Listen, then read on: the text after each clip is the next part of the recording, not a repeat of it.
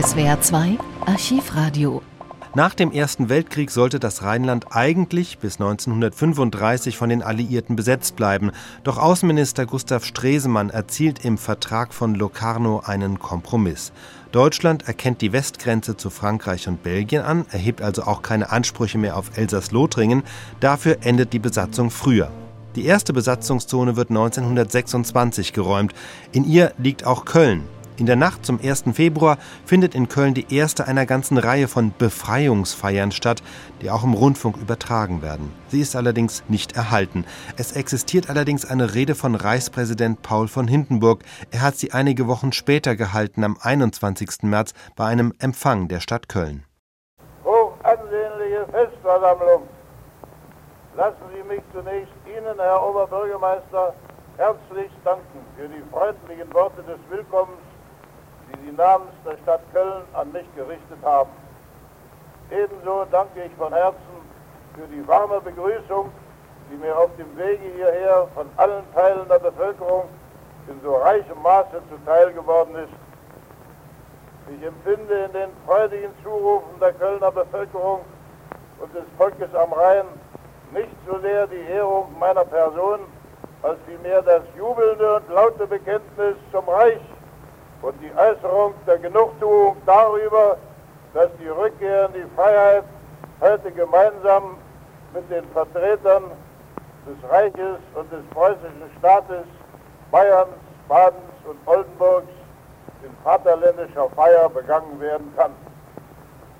So grüße ich denn in dankender Erwiderung für dies Willkommen das Rheinland und insbesondere das große heilige Köln, die altehrwürdige und machtvolle Stadt, die so viel geschichtliche Erinnerung, so viel Kunst und so viel tatkräftigen Bürgersinn in sich vereint, mit dem Wunsche, dass ihr nach den Jahren der Not und des Niedergangs eine Zukunft beschieden sei, die den ruhmreichen Jahren ihrer Vergangenheit ebenbürtig ist.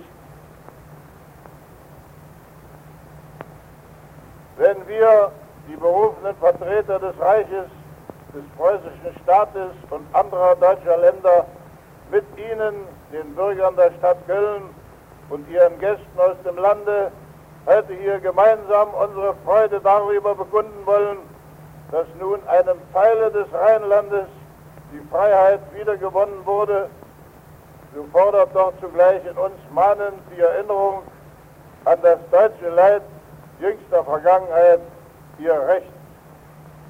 Warmen Herzens und in unauslöschlicher Dankbarkeit gedenken wir in dieser Stunde aller, die in der schweren Not der vergangenen Jahre Leben und Freiheit und Heimat hingegeben oder aufs Spiel gesetzt haben, um nicht im Vaterlande und seiner Ehre untreu zu werden. Alle diese Opfer sind nicht vergeblich gebracht worden. Sie haben der Welt gezeigt, dass das Volk am Rhein fest und unbeugsam seine Volksgemeinschaft behauptet. Sie haben die Vaterlandsliebe des ganzen Rheinlandes im Feuer der Not gestählt und gehärtet und so haben durch ihre vorbildliche Geschlossenheit in Kampf und Gefahr die Einigkeit, die uns allen so Not tut, gefördert und gestärkt. In dem schweren Erleben der letzten Jahre hat uns der waffenlose Kampf, den deutsche Männer und Frauen an der Ruhr wie am Rhein um ihr Deutschtum, um ihr Recht und ihre Freiheit kämpften, die tiefe Überzeugung gegeben, dass Deutschlands Sendung noch nicht erfüllt ist und sein Weg nicht im Niedergang endet. Wie Sie, die diesen Kampf so tapfer bestanden, wollen wir uns alle zu diesem Glauben an deutsche Zukunft bekennen, die das Land am Rhein wieder in Freiheit mit dem übrigen Deutschland kraftvoll vereint. Und weiter lassen Sie uns hoffen, dass das deutsche Volk auch über den inneren Zwist und die Fehde des Tages hinweg durch einen neuen Geist brüderlichen Verstehens emporgetragen werde zur Einigkeit und zu starkem gemeinsamen Empfinden seines Volkstums. Hierzu beizutragen, wollen wir geloben, indem wir rufen, Deutschland, unser teures Vaterland, es lebe! Hurra!